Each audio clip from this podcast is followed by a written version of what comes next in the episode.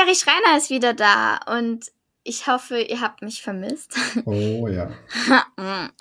ich habe auch jemanden mitgebracht, einen weiteren DTM-Champion, aber diesmal einen, der in der vorherigen DTM gewonnen hat. Und ja, ich bin gespannt, was sie dazu sagt. Viel Spaß beim Hören. Radio Check, Radio Check, 1, 2, 3. Marc, kannst du mich hören?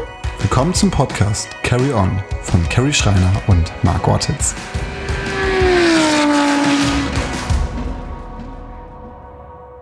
Da sind wir wieder und ich bin diesmal nicht wieder alleine, sondern meine Partnerin Carrie ist ja da. Carrie, hörst du mich? Hallo, ich bin wieder da. Wo warst du, Carrie? Ich habe dich vermisst. Ja, ich war dieses Jahr in Fuerteventura, also über Weihnachten, Neujahr, also ja, eigentlich wie immer, aber diesmal 16 Tage lang, was ziemlich lang war. Ich war, glaube ich, noch nie so lange in Urlaub. Hatte aber auch, muss man dazu sagen, im Jahr davor gar keinen Urlaub, deswegen war das mal ganz gut. Und ja, jetzt bin ich auch wieder hier, beziehungsweise im Moment in Österreich in, zum Trainingscamp. Aber ja, jetzt für euch hier. Wo bist du in Österreich?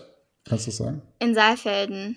Also hier kann man ganz gut langlaufen und Skifahren. Also ich bin jetzt kein Skifahrer, aber langlaufen ist halt gut, ähm, ja, für Kraft, äh, für Ausdauer. Ja. Und ja, sonst ist mein Trainer auch hier, deswegen ähm, ja, machen wir fast zehn Tage oder was Trainingscamp. Da wohnt sogar ähm, Manuel Reuter in der Nähe, ne? Leo genau, ja. Also Maria Durch ihn bin ich hier, beziehungsweise sein guter Freund Christian, der früher selbst Triathlet war und jetzt auch welche trainiert. Ähm, ja, der ist mein Trainer seit drei Jahren. Man muss dazu sagen, ich weiß nicht, ich weiß nicht ob es alle wissen, Manuel ähm, ist Triathlet und mega, mega sportlich. Also der läuft auch immer abends noch eine Riesenrunde. Und äh, ja. Hast du denn deine Hausaufgaben gemacht und hast die letzte Folge gehört, oder? Ja klar, ich hatte natürlich viel Wäsche zu waschen, als ich zurückgekommen bin. äh, ja, dann habe ich drei Tage lang eigentlich nichts anderes gemacht und habe mir nebenher den Podcast angehört. Ja, ihr habt es ganz gut gemacht. Dennis hat zwar fast vergessen, am Schluss mich zu seinen Lieblingsteamkollegen zu nennen, aber ja, ist okay. Ja, es, es gibt auch, es gibt auch einen Fun-Fact zu der Podcast-Folge. Bisschen unangenehm für mich. Ähm, Dennis und ich haben halt eben davor, so wie immer, ein bisschen geredet und dann habe ich halt eben auf Aufnehmen gedrückt und habe das geschnitten am Ende. Und da habe ich natürlich etwas Privates, wollte ich rausschneiden, habe das auch getrennt. Nur irgendwie habe ich den Löschknopf nicht gefunden und habe das außersehen drin gelassen. Und ich habe von voll vielen gehört, ja, voll die coole Folge, wie auch immer. Und auf einmal rief mich dann abends, ich war, ich glaube, ich war gerade die Dusche am sauber machen, rief mich dann das hundertmal an. Ich so, was ist denn jetzt los? Und dann rief halt eben Sophia an und dann ich so, ja, was ist denn los? ja, Marc, lösch bitte die Folge direkt. Ich sage, ja, warum? Ja, ich mache da ganz komische Geräusche am Anfang. Du hast das nicht rausgelöscht. Ich so, oh, shit. Und dann, ähm, ja, lief mir die äh, Schweißperlen runter, aber er hat es mir nicht äh, ganz böse genommen. Und, ähm, ja, das ist natürlich die Höchststrafe für Dennis, wenn er mal nicht ganz so professionell war, wenn irgendwas schief geht. da wird der kurz, dann fängt er an zu schwitzen. ja, aber wir haben es noch gerettet, haben es noch ja. hochgeladen und ich hoffe, alle haben es gehört. Aber wir sind nicht alleine da, oder? Ja, nee, ähm, das heißt, äh, ja, genug gelabert. Wir stellen jetzt unser, mal unseren Gast der heutigen Folge vor. Wir sind froh, dass wir ihn dabei haben und kurze Facts über ihn. Er ist ein kanadischer Automobilrennfahrer, fuhr von 2005 bis 2011 in der DTM für Mercedes-Benz. Seit 2012 bis 2019 ist er dann für BMW gefahren, sorry, nicht seit, von. Und ja, im Jahr 2012 hat er wahrscheinlich den größten Erfolg seiner Karriere hingelegt und hat noch in der alten DTM den Meistertitel geholt für BMW. Das ist natürlich ein ganz, ganz toller Erfolg und ich denke, man weiß, über wen man redet. Und zwar haben wir heute Bruno Spengler bei uns. Hallo Bruno. Hallo Gary. Ja, schön, dass du dabei bist. Wir kennen uns noch aus der Formel 4. Ähm, damals warst du ab und zu als Fahrercoach dabei. Also so haben wir uns kennengelernt. Das ist die Story. Und ja, Marc, dann fang mal an mit der ersten Frage. Ja, ähm, Bruno ist äh, letztes Jahr 2021 Italien GT Championship gefahren. Da ist Carrie auch mitgefahren. Und Bruno war auf einem BMW M6 GT3 mit Marius Sug. Marius Sug kann man ganz kurz dazu sagen, mit Marius war meine erste Rennsaison 2019 und ähm, sind zu dritt gefahren und dazu war noch Stefano Comandini, ich hoffe, ich habe es richtig ausgesprochen, auf dem Auto. Äh, Bruno, wie war denn die Saison 2021 für dich? Und vor allem erzähl mal, wie das mit so einem jungen Fahrer an der Seite ist wie mit Marius. Ja, hi Marc. Ähm, ah, ich muss sagen, du hast einen coolen Pulli. Der gleiche Pulli habe ich auch. Danke. Andere in anderer Farbe, aber da habe ich auch. ähm, ja, die Saison mit Marius war eigentlich ganz cool. Also die Kombination zu dritt. Äh, Marius äh, war der Jüngste, der Junge, ähm, der, also da war ich dann mit äh, bisschen älter als er und dann der älteste war Stefano Comandini. Ich glaube, der war über 50, wenn ich nicht mhm. falsch bin. Äh, ich war genau in der Mitte. Also die Kombination war schon interessant. Ein ganz junge, äh, so ein mittlerer Junge und so ein älterer war eigentlich was Cooles. Ähm, und äh, beim Team von Roberto Ravaglia, äh, den Roberto kenne ich seit lang, ist ein toller Mensch, ein tolles Team, tolle Leute, die lieben wirklich den Rennsport äh, und haben wirklich eine riesen Leidenschaft dafür. Und äh, ja, wir haben viel Pech gehabt in den Jahr. Wir hätten ähm, Rennen gewinnen können, aber leider würde ähm, der Stefano in Mugello abgeschossen. Dann ein anderes Mal äh, haben wir das Rennen geführt. Das war ein, das erste in Pergusa. Haben wir das mhm. Rennen geführt und hat Stefano einen Fehler gemacht in seiner Outrunde und hat das Auto kaputt gemacht. Ähm, und ja, kam auch noch dazu, dass der M6 ein altes Auto war und ähm, jetzt kommt der M4 GT3. M6 war ja das letztes Jahr dafür und war für uns schon in manchen Strecken relativ schwierig, weil das Auto einfach ähm, ein bisschen älterer ist und äh, auch ein bisschen größer ist als manche andere. Und mhm. deshalb hat es für alle Strecken natürlich nicht so gut gepasst. Ähm, aber ja, sonst war eine tolle Saison. Also mit Marius, Marius ist ein toller Junge, ein guter Fahrer. Ähm, es hat wirklich Spaß gemacht, mit ihm Teamkollege zu sein. Ja, Marius ist ja sozusagen ein kleines Naturtalent, würde ich behaupten. 2019 äh, ist er mit Gabriel Piana ähm, GT4 gefahren auf dem BMW und das war seine erste Saison im GT-Sport und er hat wirklich äh, fast dominant alles gewonnen. Beim letzten Rennen hatten sie ein bisschen Pech gehabt, dass sie halt eben nicht Meister wurden. Aber ähm, wie würdest du sagen, so ein Jahr mit so einem jungen Kerl, hat er sich krass entwickelt, weil ich bin auch mit dem privat in Kontakt, dass ich ihn entweder auf den Popo hauen muss und sagen muss, Marius muss sich mehr anstrengen, oder sagst du, war wirklich eine gute Leistung? Nein, der, der, der hat eine super Leistung gebracht. Also wir sind das Jahr davor auch ein paar Rennen zusammengefahren schon in Italien GT. Mhm. Und äh, nein, der ist sehr stark. Also der hat mega viel Talent und wie gesagt, der ist auch jemand, der, der ist äh, Füße auf Boden und ähm, ist ganz normaler Mensch und mit ihm macht es einfach Spaß und ist eine coole Junge. Ähm, natürlich, wenn du so jung bist, dann kannst du dich immer entwickeln und immer verbessern. Und ich glaube, egal wie alt du bist, eigentlich im Motorsport kann man sich immer verbessern, kann man immer was lernen. Ähm, und äh, er hat Zeit dafür. Das ist das Schöne, weil er so jung ist. Ähm, mhm. Aber er hat eine verdammt äh, starke Basis. Ja. Ja, man muss kurz dazu sagen, wegen dem Pulli, also wir können uns sehen, das könnt ihr jetzt später nicht mehr, aber nur falls ihr euch fragt, woher das weiß. Ähm, ja, jetzt noch kurz eine Frage. Du bist wahrscheinlich schon extrem viele Kilometer auf dem M4 gefahren. Freust du dich auf das neue Auto? Also ich bin nicht so viele Kilometer damit gefahren. Ich bin nur zwei Tage ganz am Anfang von der Entwicklung gefahren. Ah ja. ähm, weil letztes Jahr war ja mein Programm, wie gesagt, hauptsächlich Amerika und äh, Italien GT, deshalb war nicht so viel Zeit übrig, um den Auto zu testen. Mhm. Ähm, aber ich bin schon zwei Tage damit gefahren, das war Ende 2020 und das hat mega viel Spaß gefahren, äh, gemacht. Ähm, ein ganz neues Auto zu entwickeln und zu testen als Rennfahrer ist immer das eigentlich fast das Geilste, muss ich sagen, mhm. ähm, vom Anfang an zu entwickeln.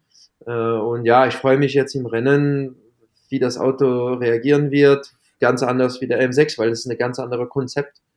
Ähm, es wird, wird cool. Also ich freue mich auf das Jahr. Äh, welche Serie ich, ich damit fahren werde, ist noch nicht ganz klar. Wird sich jetzt bald in den nächsten Wochen entscheiden, wie mein Programm wird. Also mhm. ich kenne schon ein paar Sachen, aber ich kann es leider noch nicht so öffentlich sagen. Aber das wird bald kommen. Bald weiß ich genau mein Programm und äh, kann ich davon öffentlich reden.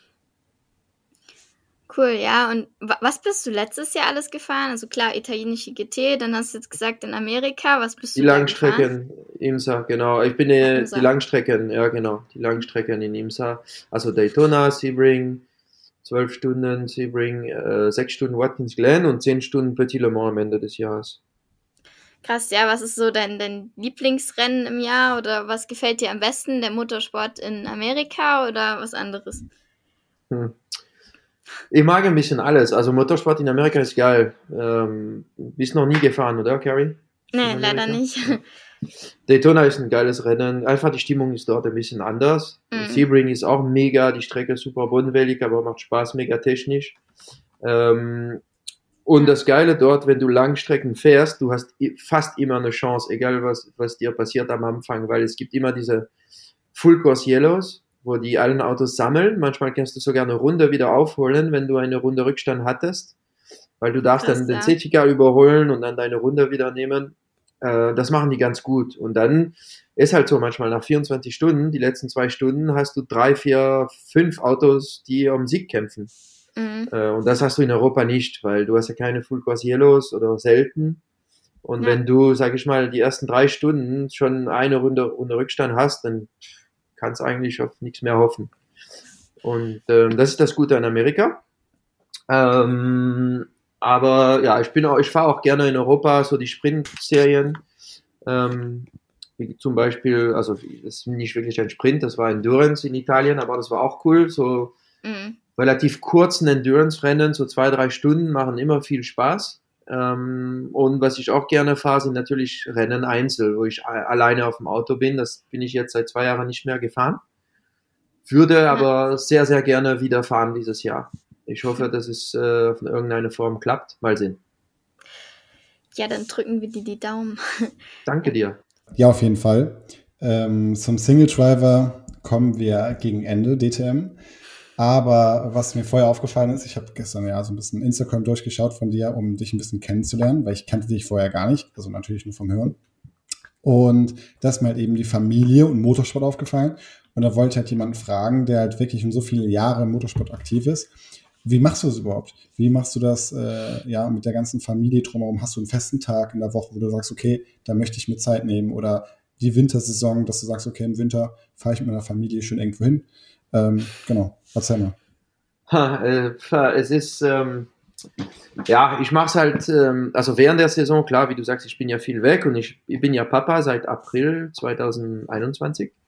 Mhm. Und ähm, ja, also ich habe jetzt, ich war jetzt seit November relativ viel zu Hause und könnte meinen Sohn noch viel sehen.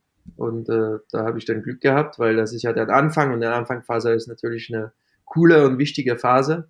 Mhm. Äh, aber natürlich während der Saison bin ich schon relativ viel weg. Und wenn ich zu Hause bin, dann fahre ich auch viel Simulator. Äh, ich habe einen Simulator zu Hause. Ich bin äh, die letzten drei Wochen jedes Wochenende ein Rennen gefahren. Bin vor zwei Wochen äh, DNLS gefahren. Das ist, kennt, kennt ihr wahrscheinlich, das digitale Nürburgring-Meisterschaft. Ja. ja. Da fahre ich die ganze Meisterschaft mit. Ähm, dann bin ich äh, letzt, also dieses Wochenende bin ich 24 Stunden Le Mans gefahren äh, mit das Team zusammen. BS, da sind wir ähm, Fünfter geworden, aber das ist das größte äh, Sim-Event der Welt eigentlich, diese 24 Stunden Le Mans. Die ganzen Team, ja. Werksteam und so machen mit, also LMP2, äh, dann Verstappen ist mitgefahren, Alonso hatte ein Team, also wirklich ein großes Mega-Event. Ähm, und äh, ja, GTE und LMP2, da sind wir in GTE-Klasse mit BMW äh, Fünfter geworden.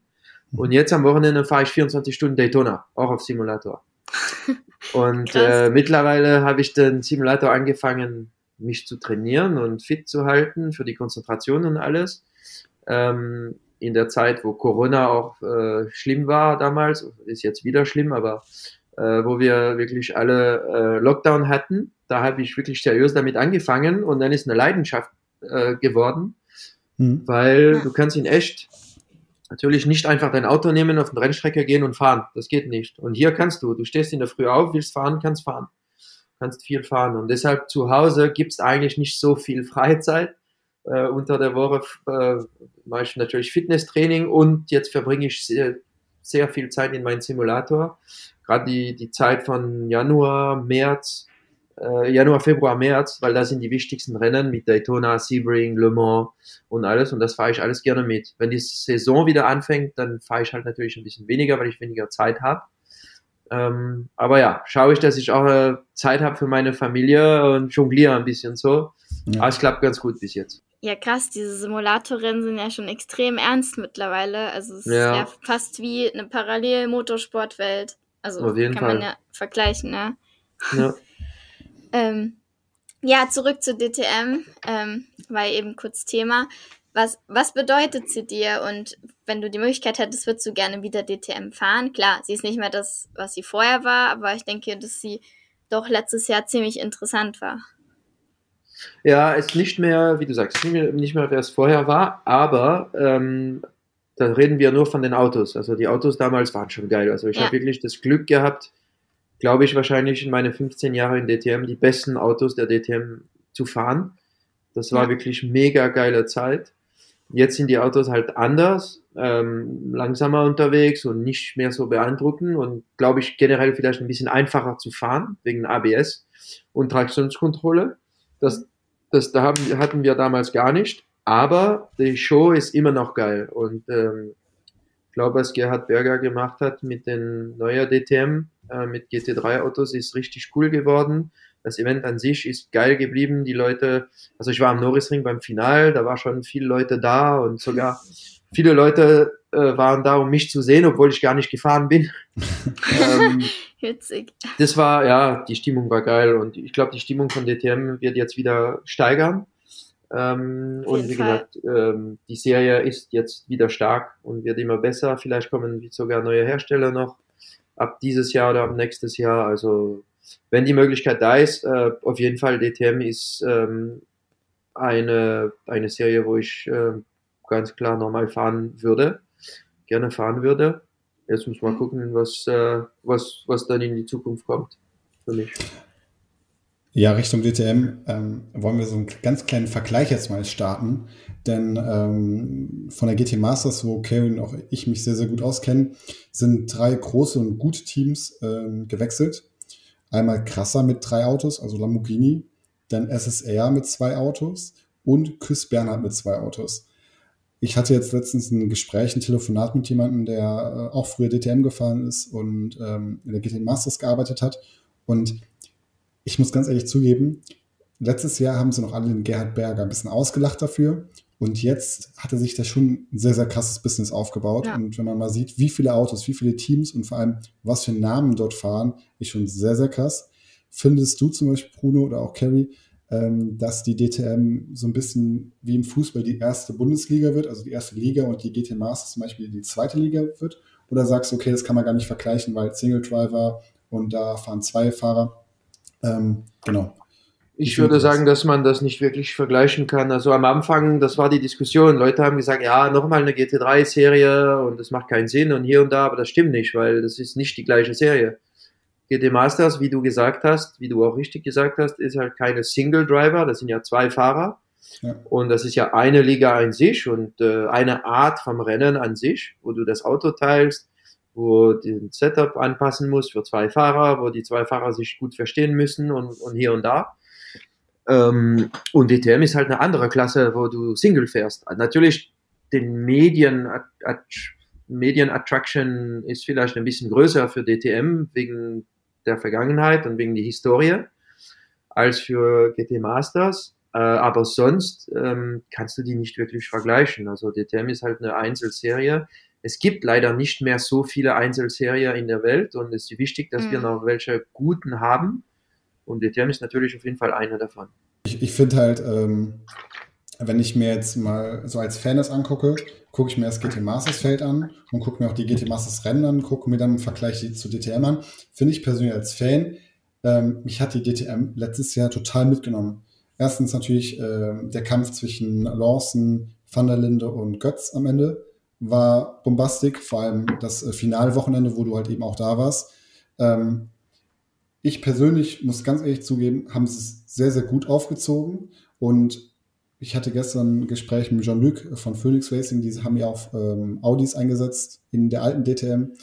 Ich vermisse schon sehr krass die Autos von der alten DTM, weil das war schon was sehr, sehr Besonderes und auch der Sound und ähm, generell die Autos. Du bist ja selber so ein Auto gefahren, lange Zeit. Würdest du super gerne nochmal dich reinsetzen und mal eine Runde fahren? Ja, klar. Aber in, der, in meiner, wie ich vorher gesagt habe, die, ich habe das Glück gehabt, ich bin die geilsten DTM-Autos gefahren, glaube ich. Äh, ja. Und das war mega Erfahrung und äh, vor so einer lange Zeit. Ähm, die Autos waren einfach die geilsten Autos, dass ich in meiner Karriere gefahren bin, äh, generell. Die waren relativ schwierig zu fahren, schwierig einzustellen, ab, abzustimmen. Ähm, ja, es war, es musste alles passen, es musste alles präzise sein am Setup, beim Fahren und alles. Das war mega geil. Die Werke, wie die da, wie viel Energie die da reingesteckt haben und so. Mhm. Aber das war sehr teuer. Es hat viel Geld gekostet und ich glaube, das Konzept von heute ist mega gut und schlau, weil alle Hersteller haben die Autos. Also wenn du DTM fahren möchtest, du kannst einfach fahren, weil die, die Hersteller haben die Autos, die brauchen die Autos nicht extra bauen. Und das ist eigentlich das Gute und, ähm, und das Geile, weil es gibt nicht wirklich ein extra Budget für das Auto, ja, für die Serie, mhm. aber nicht für das Auto. Und äh, ich glaube, deshalb äh, wird viel Diversität sein in Herstellern, in Teams und alles. Und äh, ich glaube, das ist ein guter Punkt für DTM. Ja, das wollte ich eben noch fragen, aber ich denke, das passt ganz gut. Was passiert eigentlich mit den alten DTM-Autos? Weißt du das? Also stehen die irgendwo? Ähm, ja, manche werden verkauft, manche stehen im Museum. Mein Meisterauto wird im Museum, im Museum gehen. Okay. Ähm, ja, genau, so wird das ungefähr. Wahrscheinlich kann auch eine Privatperson das kaufen und dann ein bisschen rumheizen ja, klar. auf der. Natürlich, natürlich. Kostet ein bisschen was, aber ja, klar. kann man das kaufen. ja. Ich, ich habe letztens mitbekommen, De Crassi hat sich wohl ein Formel 1 Auto, sein DTM Champions Auto und Formel E Auto gekauft. Hast du dein DTM Auto auch unten irgendwo rumstehen oder ein Na, anderes Auto? Habe ich nicht. Na, na, ich habe nur, was ich im Garage bei mir habe, ich habe den DTM Champions Edition äh, M3 von, äh, von 2013. Also ich bin 2012 Meister geworden, dann hat BMW äh, 54 Modellen von M3 in mattschwarz äh, gebaut mhm. für die Straße. Und das Auto war auf meine, auf meine Farben, also mattschwarz mit meinem Namen auf der Seite, mit speziellen Auspuff und äh, meine, ja. meine Unterschrift äh, auf den, also innen drin und solche Sachen. Und äh, das Auto ist mega geil und gibt nur 54, weil BMW 54 Siege hatte in der DTM damals. äh, und deshalb habe ich eine in der Garage bei mir stehen. Das, das Witzige an der ganzen Sache, ich kenne sogar jemanden, der einen hatte. Ich glaube, der hat ihn vor, vor kurzem erst äh, verkauft, aber äh, okay. den hatte ich erst vor kurzem gesehen und fand ihn auch ziemlich sexy. Und er hatte sogar noch, glaube ich, null Kilometer drauf. Also. Aha, meine hat nur 1000. Ja, ist auch sehr wenig. ja, ist klar. Ja, da sind wir eigentlich schon fast am Ende. Wir haben noch zwei Fragen von ähm, Fans oder Zuhörern. Und da, was jemanden sehr interessiert hat, ist, was eigentlich deine groß, größte Hürde war bisher in deiner Karriere. Wo du so dachtest, äh, oh je. Größte, da Hürde. müssen wir mit dem Wort, was ist der Hürde? Sorry. Ähm, Schwierigkeit. Ja. Ah, Schwierigkeit. größte, sorry, mein Deutsch ist nicht meine erste Sprache. Alles gut. Ähm, größte Schwierigkeit, ja, war mein Unfall auf jeden Fall in Formel 3 äh, in 2003. Ich war dann äh, das war mein erster Jahr als Mercedes Junior und äh, wir hatten einen Test in Dijon auf der Strecke. Kennst du wahrscheinlich, Carrie? Mm, ich bin da mal gefahren. In Frankreich, der letzte Kurve, äh, schnelle Kurve. Damals war gar keine Auslaufzone. Ich habe das Auto verloren, bin direkt geradeaus in die Mauer gefahren, habe mir die erste Wirbel gebrochen. Ach, scheiße. Und sogar, es hat sich leicht bewegt und habe echt Glück. Äh, wenn sie sich mehr bewegt hätte, hätte ich nicht mehr laufen können. können. Und ähm, ja, dann bin ich ins Krankenhaus gegangen, habe gedacht, das ist für mich Ende von meiner Karriere und Ende bei, von meiner Zeit bei Mercedes als Junior, weil ich habe gedacht, so viele Junge wie ich gibt's ja, gibt's ja. Und deshalb ist, wenn ich nicht fahren kann äh, für drei, für sechs Monate, dann bin ich raus. Mhm. Und damals war Norbert Haug der äh, Motorsportchef von Mercedes. Und er hat mir selber im Krankenhaus angerufen und hat gesagt, Bruno, mach dir keine Sorge, wenn du wieder fit bist, du hast deinen Platz. Und das war für mich mega, hat mir mega viel Kraft gegeben. Krass, ja. Und war dann nach drei Monaten mit sehr guter Physio und alles wieder im Auto und äh, beim zweiten Rennen aufs Podium. Das ist krass. Aber war das nicht komisch, danach wieder ins Auto zu gehen? Ich dachte, dass es komisch würde, aber, aber überhaupt nicht. Es war wie, wie, norm wie normal. Überhaupt kein Problem. Krass, ja. Okay. Ja, Wahnsinn. Ähm, ja, okay, zweite Frage. Ähm, welches Auto würdest du gern mal noch fahren in deiner Karriere? Rennauto? Ja, oder ja, egal. Also ich jetzt mal Rennauto, ja. ja. Ich würde gerne in Formel 1 sitzen, wie viele. einfach ein paar, ja, einfach ein Testtag. Ein Testtag in Formel 1, das wäre ein Traum. Okay. Dann hätte ich die letzte Frage. Die Frage haben wir allen anderen auch schon gestellt. Du dürftest dir drei Teamkollegen aussuchen für ein 24-Stunden-Rennen. Du darfst dir aussuchen, wo, Le Mans, Daytona oder Nürburgring, Nordschleife. Mhm. Ähm, und von deinen Partnern ist es egal, ob sie von BMW jetzt sind oder ob sie nicht mehr fahren oder aktiv oder passiv sind. Aber ich würde auf jeden Fall äh, Conor de Filippi nehmen. Das war mein Teamkollege in den USA. Wir okay. haben uns super, mega geil verstanden äh, in der Zeit. Er ist echt schnell und nett. Conor de Filippi. Drei insgesamt mit mir oder dann vier, ja, vier Mann Auto? Noch drei, Elf, oder? Genau, vier Mann Auto. Ja. Vier Mann Auto. Also das Rennen äh, würde ich Daytona oder Spa, das sind meine zwei Lieblings 24 Stunden. Okay. Ähm, Teamkollege auf jeden Fall Connor, dann John Edwards, äh, habe ich mir auch immer gut verstanden mit ihm. Wir waren nie auf dem gleichen Auto, deshalb würde ich ihn gern haben. Dann brauchen wir noch einer, gell? Ja. ja. Äh, äh, äh, Philipp Eng. Philipp Eng? Ja. Naja. auch, auch ein sehr, sehr schneller Fahrer. Ja, genau. Ja, wäre mit Sicherheit konkurrenzfähig, das Auto. und, auf, und auf welchem Auto? Äh, M4 GT3, natürlich. Ja, was sonst soll er jetzt sagen? Audi R8. Nein. ja. Ja gut, Bruno, danke, dass du uns deine Zeit geschenkt hast. Ähm, jetzt lassen wir dich ja. mal wieder zurück zu deinem Baby. ja. Und, ja, wünschen dir noch einen schönen Abend und danke, dass du dabei warst. Ja, das war's schon wieder mit diesmal mit Bruno Spengler. Wir haben diese Folge ein bisschen kürzer gestaltet, weil wir alle relativ einen engen Zeitplan haben. Und ich denke, ähm, ja, mit seiner Familie hat er nicht so viel Zeit, deswegen war er froh, dass wir es kürzer gestaltet haben. Auf jeden Fall. Und ich fand es sehr interessant. Ähm, ich hoffe, man hat ihn ein bisschen näher kennengelernt. Und es war ja trotzdem eine schöne und weitere interessante Folge. Ja, und wir arbeiten schon an unseren nächsten Gästen. Ähm, und die wahrscheinlich die übernächste Folge werden wir alleine machen, wenn ich meine Pläne für dieses Jahr bekannt geben kann. Ähm, wir haben gesagt, dass wir jetzt noch ein bisschen damit warten, weil ich es im Moment noch nicht kann. Aber was ich euch auf jeden Fall schon mal sagen kann, ist, dass ich nächste oder in zwei Wochen in Zandvoort einen Wintercup fahren werde. Und zwar wird es mein erstes Rennen auf einem 992 Cup Porsche. da werde ich zusammen mit meinem Freund Peter Terting fahren, was ganz witzig ist. Und äh, ja, dritter Fahrer wird Philipp Kresig sein, der normalerweise im Porsche Sports Cup unterwegs ist und da schon richtig schnell unterwegs war. Deswegen, ja, ich bin gespannt, was es wird. Das Rennen wird am 29. Januar stattfinden und ja, ich werde euch auf jeden Fall auf dem Laufenden halten, wie es läuft. Also ich kann, ich habe eben mit Carrie ein bisschen Sneak Peek was rausquetschen können. Nur ganz minimal. Und ich kann euch sagen, in zwei Wochen wird es interessant und spannend, weil damit habe ich selber nicht gerechnet. Also ähm, hört rein, habt äh, dann viel Spaß, bleibt gesund, lasst euch impfen, wenn es nicht, noch nicht so weit ist, denn ich muss ganz ehrlich zugeben, ich wohne hier voll in der Altstadt. Man hat vielleicht in der Folge im Hintergrund einen Helikopter gehört, weil hier leider immer wieder ja, Leute meinen, hier auf die Straße gehen zu müssen weil sie sich unfair behandelt fühlen und ähm, im Nachhinein muss ich ganz ehrlich zugeben, die Leute, die sich an Regeln halten und ähm, sich ein bisschen für die Gemeinschaft interessieren, ähm, müssen darunter leiden. Das finde ich echt sehr, sehr schade. Und seid nicht so doof und haltet euch gut an die Regeln und lasst euch impfen. Ja, wir wünschen euch eine gute Zeit und bis bald. Tschüss. Bis bald. Ciao.